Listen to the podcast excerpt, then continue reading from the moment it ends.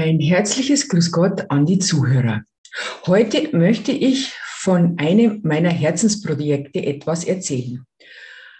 Als 2018 auf dem Gießereigelände an der Eselbastei kosmetische stark einschneidende Baumaßnahmen vorgenommen worden sind, habe ich die Welt nicht mehr verstanden. Ich war enttäuscht und fühlte mich als Bürger von der damaligen Stadtspitze übergangen und nicht verstanden. Dann habe ich mir überlegt, wie kann ich den Bürgern in Ingolstadt das Thema Kulturgut Stadtgeschichte näher bringen. So ist die Idee zum Stadtspaziergang entstanden. Stadtidentität ist Kulturgut und ist für die nachfolgenden Generationen sehr wichtig. Viele möchten wissen, woher sie kommen, was da mal früher war, welches Haus da gestanden sein könnte, wie alles mal gewesen ist, bevor der Krieg zum Beispiel am Paradeplatz oder dem heutigen Viktualienmarkt alles durch Bomben zerstört hat. So habe ich dann 2018 eben meinen ersten Stadtspaziergang Wunderlkasematte zusammengestellt. Die Wunderlkasematte hat eine ganz besondere Bedeutung für mich. In Kindertagen war das für mich mein Dornröschenschloss. Sonntags hat mich mein Opa immer mit in die Franziskanerkirche genommen zum Gottesdienst. Sobald dieser zu Ende war, haben wir noch eine Stadtrunde gedreht die Schrannenstraße bis zur evangelischen Kirche, links abgebogen in die Proviantstraße, am alten Krankenhaus vorbei und dann in den unteren Graben zur Hausnummer 37 ein Drittel. Der Wunderlkasematte. Eigentlich Siegelpastei. Ist der Teil, der von Reinhard Graf Solms zu Münzberg 1539 Landesbefestigung Ingolstadt war. In dem sanierten Ostflügel befindet sich die Außenstelle des Bayerischen Landesamts für Denkmalpflege. Das erste Ingolstädter Dokument ist die Wundelkasematte und wurde als solches am 8.9.2019 eingeweiht. Die Wundelkasematte war von 1368 bis 1373 Stadtmauer.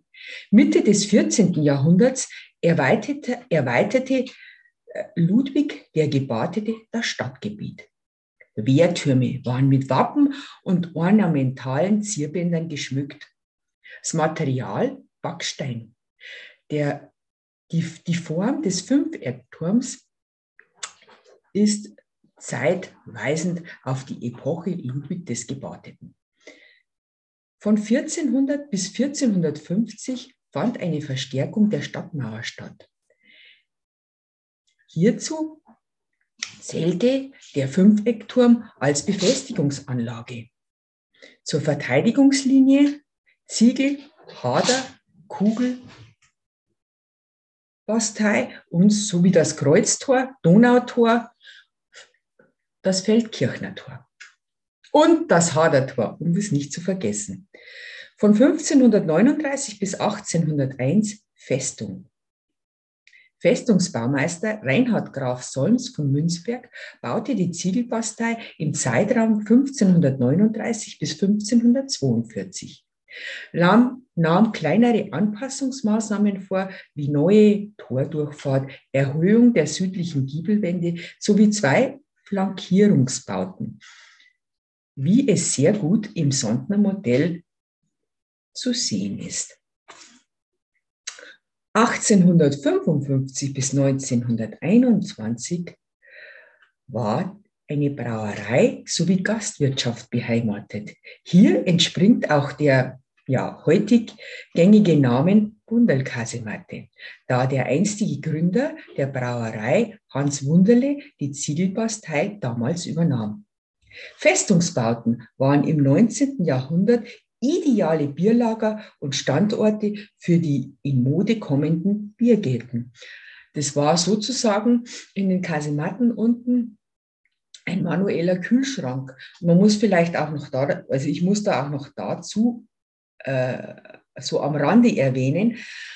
Äh, Im Winter hat man dann aus dem Künette Eisblöcke geschlagen, hat diese verladen auf Fuhrwerk oder gar ja, so kleine Bollerwagel und hat die dann halt in den unteren Graben ähm, zu den verschiedenen Kasematten äh, gefahren, damit das entsprechend der gute Gerstensaft entsprechend gekühlt worden ist.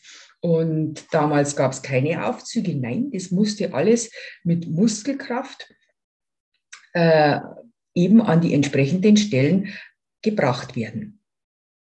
Von 1923 bis 1985 war die Wundelkasematte Wein- und Spirituosenlager. 1923 erhält Heinrich Klein die Genehmigung zum Umbau für einen unternehmerischen Zweck. Die Bebauung des Innenhofs mit Lagerhallen entstellte den ursprünglichen Charakter der Pastei sehr. 1919 richtete sich am östlichen Flankierungsgebäude Schlaraffia ein. Dies war eine Vereinigung zur Pflege von Kunst, Freundschaft und Humor.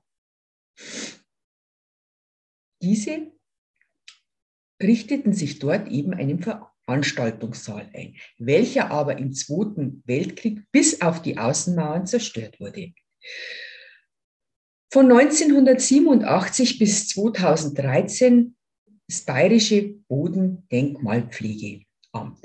Seit 2016 ist die Verwaltung vom Museum für konkrete Kunst in der Wunderkasematte. Jetzt erzähle ich euch ein bisschen was von der zweiten mittelalterlichen Stadtmauer. Der Text ist vom Förderverein Bayerische Landesfestung Ingolstadt. Die zweite mittelalterliche Stadtmauer aus dem 14. und 15. Jahrhundert ist noch gut erhalten. Die Wirkung der Feuerwaffen konnte nicht mehr ignoriert werden, zumal man in Zeit der Glaubensspaltung das nunmehr lutherische Pfalz Neuburg in engster Nachbarschaft hatte. Unter Herzog Wilhelm, Wilhelm begann 1537 erst die Arbeiten am Festungswerk, für deren weitere Planung und Ausführung schon ein Jahr später Reinhard Graf Solms Herrn, Herrn zu Münzberg gewonnen wurde. Er blieb bis etwa 1545 im bayerischen Dienste, wirkte aber noch bis 1560 in beratender Funktion an der Befestigung von Ingolstadt mit hatten die Landesherren die ersten Arbeiten noch aus eigenen Mitteln finanziert, so bewilligte der Landtag von 1539 die Summe von 100.000 Gulden, womit das Baumaterial und die rund 1000 Beschäftigten, wohlgemerkt Männer und Frauen, bezahlt werden konnten. 1557 bis 1560 bewilligte der Landtag noch einmal 10.000 bzw. 12.000 Gulden für den Bau. Das, wie man in, den erst, in der ersten Hälfte des 19. Jahrhunderts noch glaubte, der berühmte Daniel Speckle aus Straßburg eine bedeutende Rolle spielte, ist dies durch Forschung widerlegt. Speckle stand zwar von 1575 bis 1576 in den Diensten von Herzog Albrecht, aber die Festung Ingolstadt war 1572-73 schon vollendet. Wichtigster Baumeister bei der Ausführung und Überwachung der Werke war Jörg Stern, der 1565 starb. Beschreibung der Werke. Der Grundgedanke des Grafen Solms war, vor den Graben der mittelalterlichen Stadtmauer einen teilweise gemauerten Erdwall zu legen, auf dem Geschütze in Position gebracht werden konnten. An den Eckpunkten wurden gemauerte Bastionen errichtet, die zu einem einen diese besonders gefährdeten Stellen, zum anderen die benachbarten Wälle und die Gräben durch flankierendes Feuer schützen könnte. Vor dem Wall befand sich ein Graben, der mit Grundwasser gefüllt wurde. Denn das Wasser der Schutter benötigte man in erster Linie für die Mühlen der Stadt. Tja, und dieser Graben dürfte uns heute noch bekannt sein. Einer davon war der Künette mit einer Stockhöhe von 1,70 Meter, so dass ein Soldat stehen konnte, ohne vom Feind gesehen zu werden. Man kann die erste Befestigung von Ingolstadt als unregelmäßiges Polygon charakterisieren, wobei Graf Solms Gedanken aus der Befestigungslehre Albrecht Dürers übernommen hat. Die äußere Form war natürlich durch die mittelalterliche Stadtmauer vorgegangen, vorgegeben, weil diese für einen eingedrungenen Gegner immer noch ein betrachtliches Hindernis gewesen wäre. Diese Überlegung hat sogar noch bis in das 19. Jahrhundert eine große Rolle gespielt, denn auch hier wollte man noch an der Stadtmauer Widerstand leisten, auch wenn der Angreifer die Welle schon eingenommen hatte. Die Hauptwerke der mittelalterlichen Befestigung durch den heute noch bestehenden Graben zur Stadtseite hin sowie durch starke Wehr im Osten war das neue Schloss zu einer Zitadelle geworden, die sich nach allen Seiten wehren konnte. So ist es auch verständlich, dass man in diesem besonders gesicherten Bereich das 1565 vollendete Zeughaus errichtete. Da das einzulagernde Kriegsgerät doch einen erheblichen Wert darstellte. Sicherheit war hier das Gebot, weil im Falle eines Verlustes das Material nicht in gebotener Schnelligkeit ersetzt werden hätte können.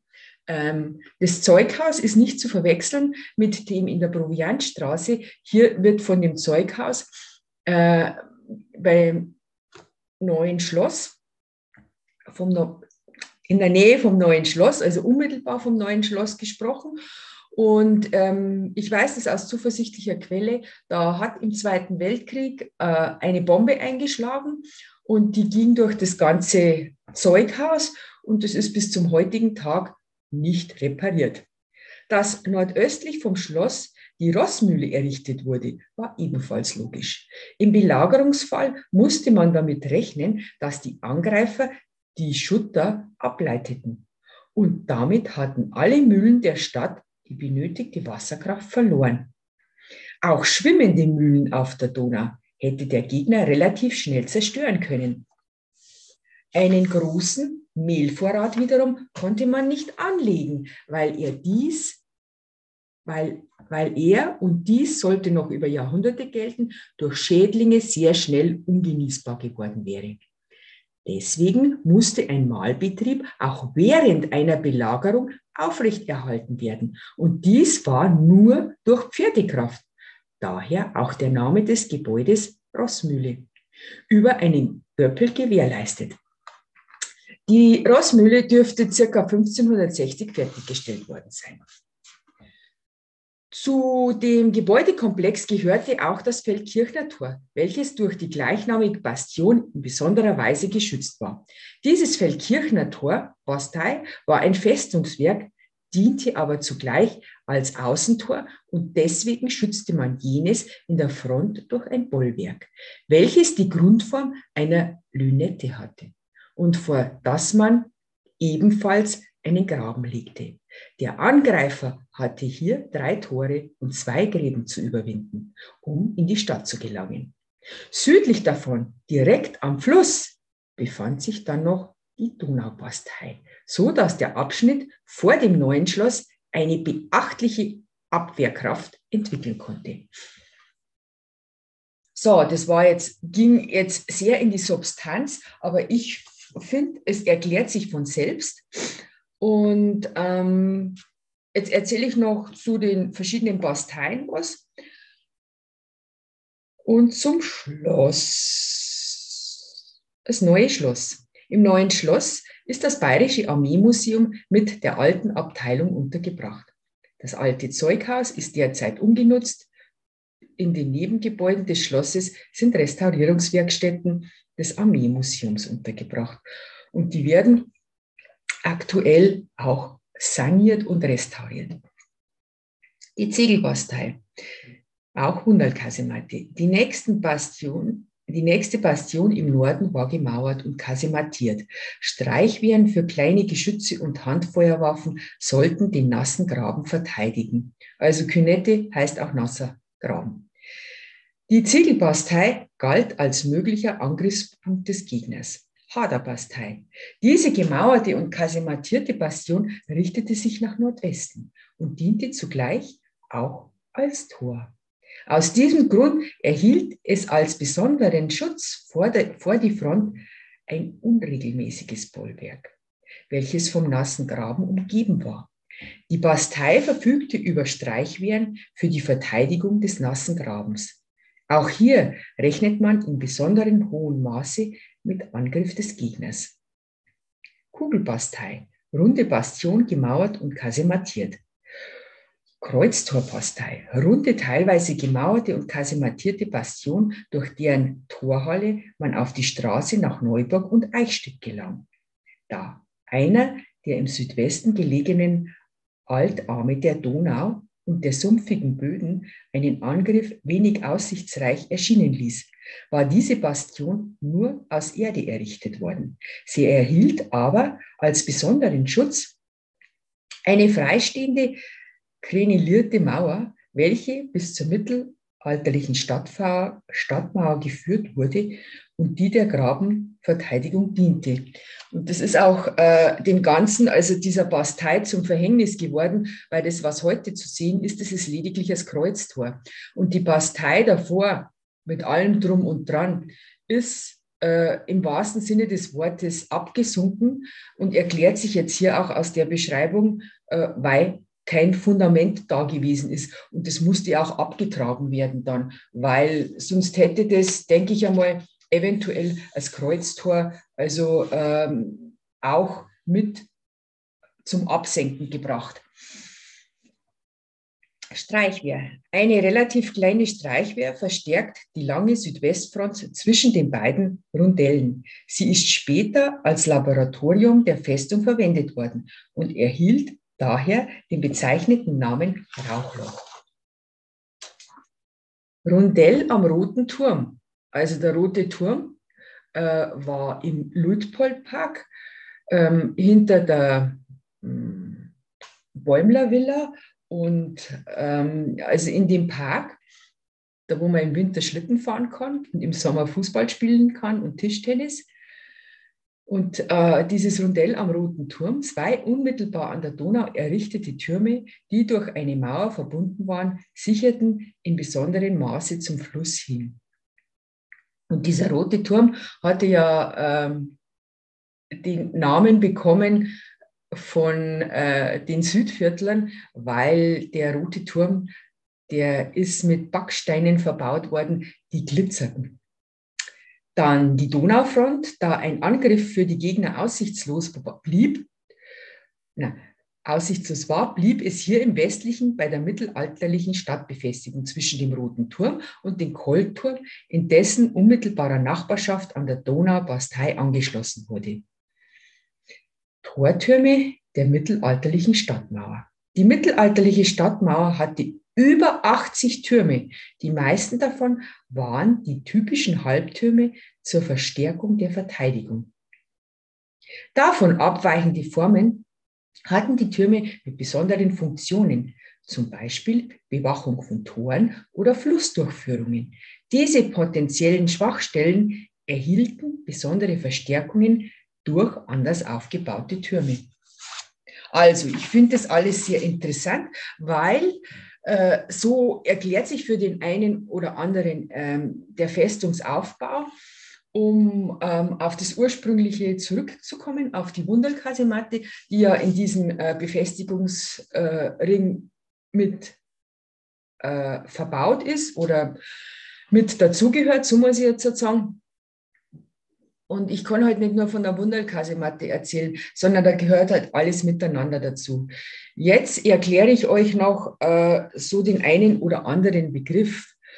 Eine Kasematte ist im übersetzten Sinne ein Erdschlund, eine Erdkluft aus dem italienischen Casamatta Wahlgewölbe. Es ist ein vor Artilleriebeschuss geschütztes Gewölbe im Festungsbau. Kasematten im Festungsbau. Im frühen Festungsbau wurden die zu Verteidigungszwecken angelegten unterirdischen Gewölbe auch als Mordgrube bezeichnet. Die Beschusssicherheit einer Kasematte erreichte man zunächst durch hohe Mauerstärken und insbesondere durch die Einwölbung, zu der rasch eine Erdüberdeckung hinzukam. Mit der Einführung der Brisanzgeschosse im 19. Jahrhundert wurden Kasematten aus Beton bzw. Stahlbeton notwendig. Dieser wuchtige Fünfeckturm stammte, stammte aus dem 15. Jahrhundert und wurde später in das sogenannte Ziegelbollwerk der Renaissance-Festung integriert. So, dann habe ich noch Carponiere. Als Carponiere ist die französische Ableitung vom italienischen Capone und heißt großer Kopf. Man bezeichnet im Fest, das bezeichnet man im Festungsbau einen fest gedeckten und massiv gemauerten Gang oder Raum, aus dem die Verteidiger mit Gewehren oder gar geschützten Angreifer auf der Sohle Befest des Befestigungsgraben beschießen können. Eine Karponiere ragt oben auf der Außenseite aus dem Festungswall hervor. Dann habe ich zu guter Letzt noch die Bastei. Die Bastei kommt aus dem italienischen Bastia, ist der äußere Teil einer Festung, einer militärischen Befestigungsanlage. In der heutigen Fachsprache zu Burgenkunde bezeichnet man eine Bastei meist aus einer Wallmauer hervorspringendes Bollwerk mit geraden, spitz, geraden, spitz zulaufenden Flankenmauern und einer in einem Bogen auslaufenden Front. So, dann habe ich zu guter Letzt äh, dann noch äh, ist ja die Wunderlkasematte äh, 1986 äh, saniert worden und das äh, war unmöglich, also die alten äh, Mauerreste noch zu erhalten, aus dem ganz einfachen Grund, weil im Zweiten Weltkrieg ziemlich viel zerstört worden ist. Und da hat die, ähm, das Architektbüro Elfinger, finde ich, persönlich äh, Elfinger Zahn und Partner sehr gute Arbeit geleistet und ähm, haben das wirklich versucht, so wieder nachzubauen, wie es im ursprünglichen Zustand gewesen ist. Aber leider war das nur die Ostfront.